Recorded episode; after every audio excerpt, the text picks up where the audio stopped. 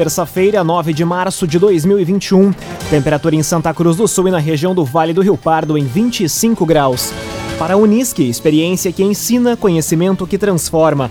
Vestibular com inscrições abertas em vestibular.unisque.br. Confira agora os destaques do Arauto Repórter Unisque de hoje. Receita Federal espera receber mais de 35 mil declarações de imposto de renda na região. Sexta alta do combustível pela Petrobras já reflete no bolso do consumidor.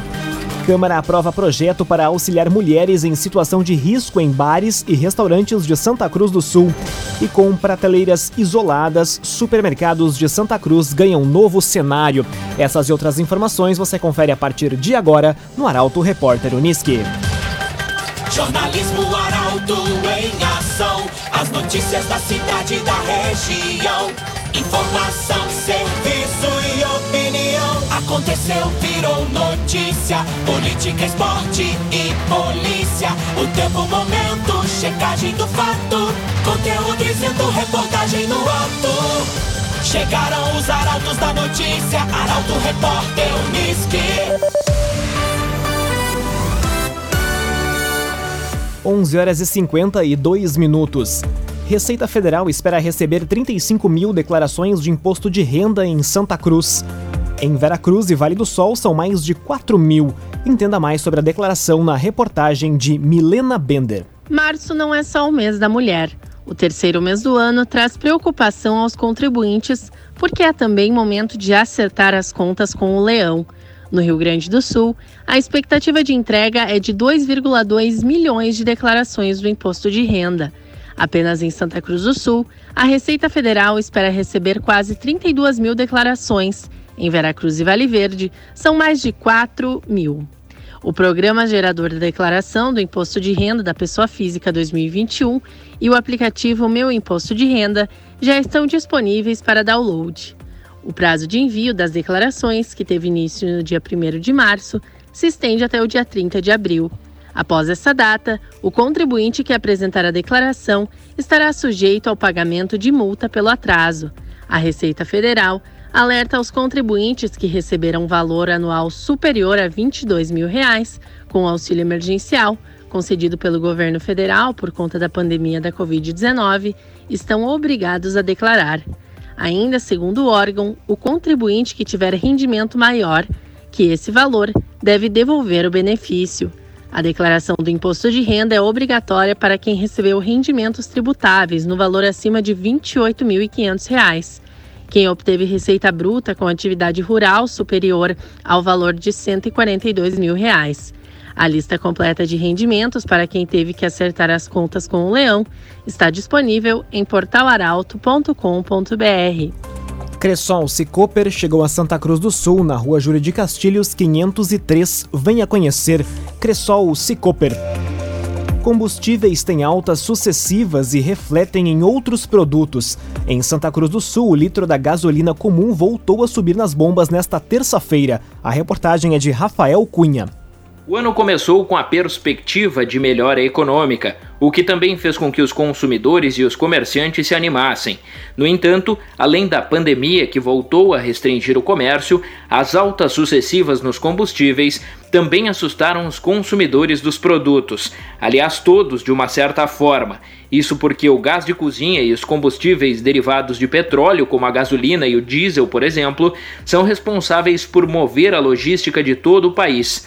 Em Santa Cruz, por exemplo, o litro do combustível voltou a subir nas bombas já nesta terça-feira, sendo encontrado por R$ 5,98.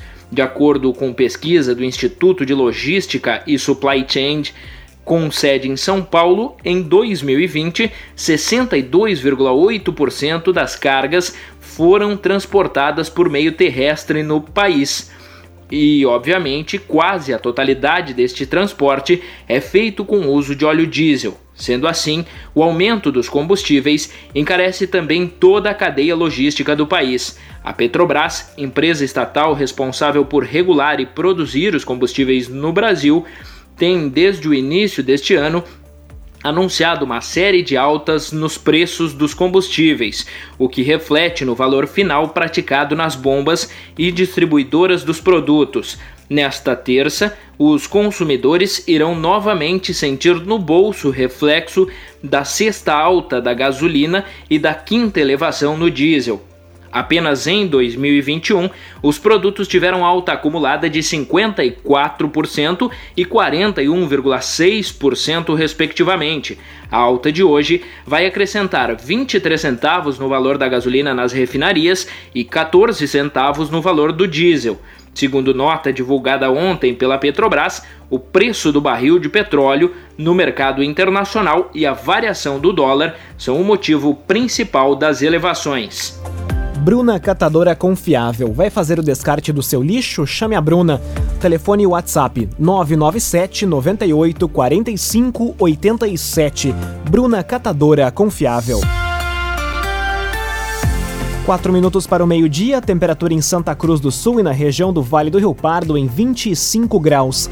É hora de conferir a previsão do tempo com Karine Gama, da Somar Meteorologia. Olá, Karine. Olá, ouvintes da Arauto. A terça-feira será com uma breve mudança no tempo em partes da região de Santa Cruz do Sul e Vale do Rio Pardo. Teremos temperaturas mínimas em torno de 18 graus, o céu com pouca nebulosidade, o sol aparece e prevalece na maior parte do dia por isso, a temperatura máxima também sobe bastante e ficará em torno de 28 graus. No entanto, a formação de uma baixa pressão atmosférica na costa do Rio Grande do Sul consegue aumentar a nebulosidade intensifica também os ventos em toda a região de Santa Cruz do Sul, Vera Cruz e Rio Pardo, onde as rajadas poderão passar dos 50 km por hora. Mas atenção também a possíveis trovoadas isoladas e passageiras.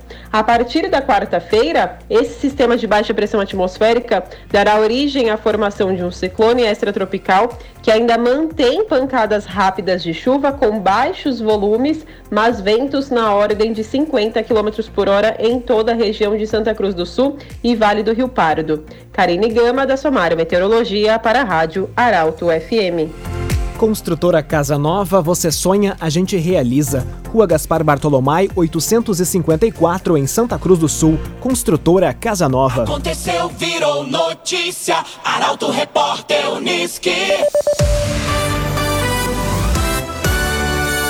Dois minutos para o meio-dia, você acompanha aqui na 95,7 o Arauto Repórter Uniski aprovado o projeto para auxiliar mulheres em situação de risco em bares e restaurantes de Santa Cruz do Sul.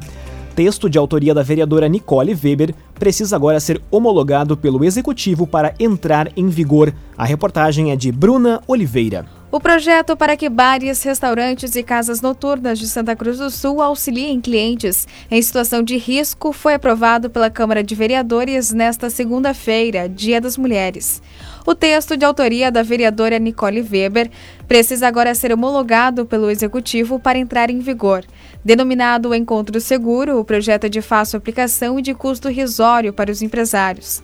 Conforme o texto, estabelecimentos como bares, casas de shows e restaurantes devem anexar um cartaz nos banheiros femininos, informando as mulheres de que elas podem procurar os funcionários e administradores, emitindo um código que vai estar no cartaz de forma discreta, caso estejam em encontro e se sintam em situação de perigo.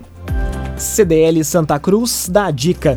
Ajude a manter a nossa cidade saudável. Use sua máscara. CDL. Santa Cruz do Sul registra mais cinco óbitos por Covid-19.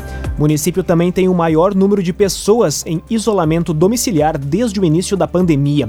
A informação chega com Taliana Hickman. A Secretaria de Saúde de Santa Cruz do Sul confirmou ontem mais cinco mortes por Covid-19. Conforme o boletim divulgado, as vítimas são quatro mulheres, duas de 75 anos, uma de 73 anos e outra de 68 anos, e um homem de 63 anos.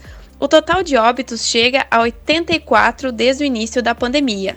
Até ontem, o município tinha 113 internados por conta da doença, sendo 84 moradores de Santa Cruz e 29 residentes de outros municípios. Atualmente, há 688 casos suspeitos e 3.244 moradores em isolamento domiciliar. É o maior número de contaminados em Santa Cruz em isolamento desde abril do ano passado, quando o município comunicou o primeiro caso confirmado da doença. Para a Unisque, experiência que ensina, conhecimento que transforma. Vestibular com inscrições abertas em vestibular.unisque.br. Termina aqui o primeiro bloco do Arauto Repórter Unisque. Em instantes você confere. Obra da Escola José Mânica deve começar ainda neste ano e Edson Brum toma posse como secretário de Desenvolvimento Econômico do Estado. Essas e outras informações você confere em instantes. Para a Unisque, experiência que ensina conhecimento que transforma. Vestibular com inscrições abertas em vestibular.unisque.br. Estamos de volta para o segundo bloco do Arauto Repórter Unisque. Temperatura em Santa Cruz do Sul e na região do Vale do Rio Pardo em 26 graus. Você pode dar sugestão de reportagem pelos telefones 2109-0066 e pelo WhatsApp 993-269-007. Arauto Repórter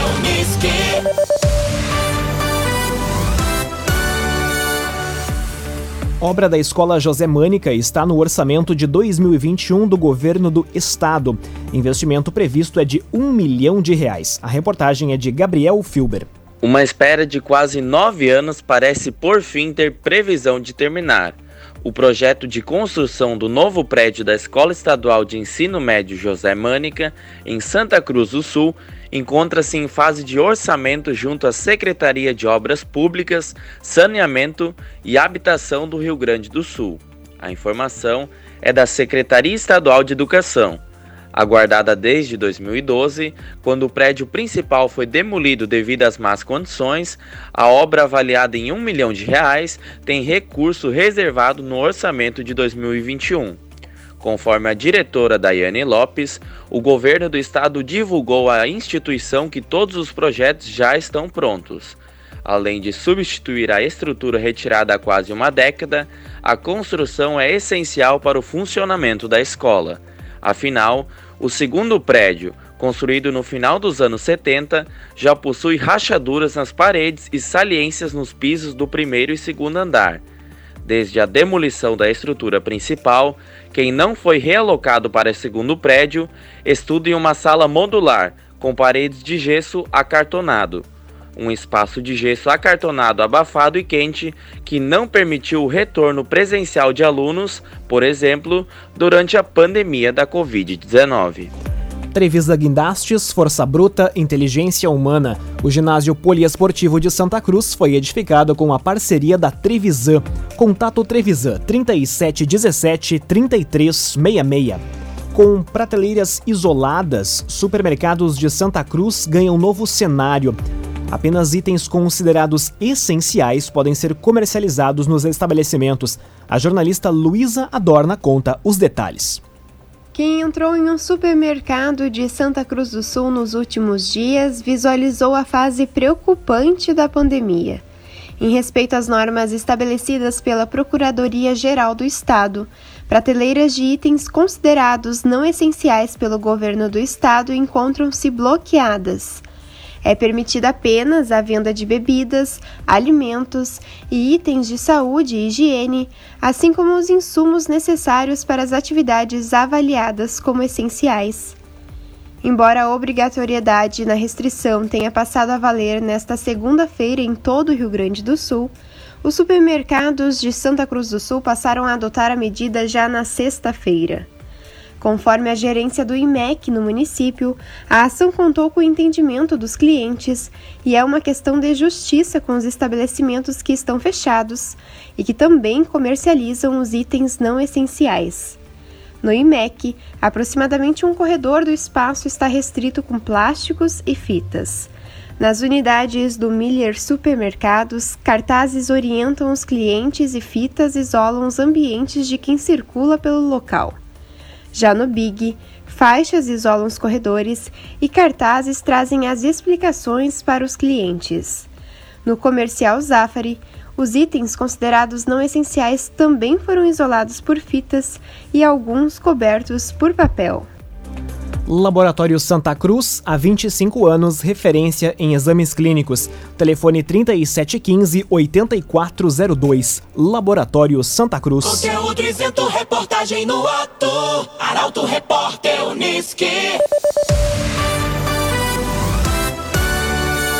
Meio-dia e nove minutos, você acompanha aqui na 95,7 o Arauto Repórter Uniski.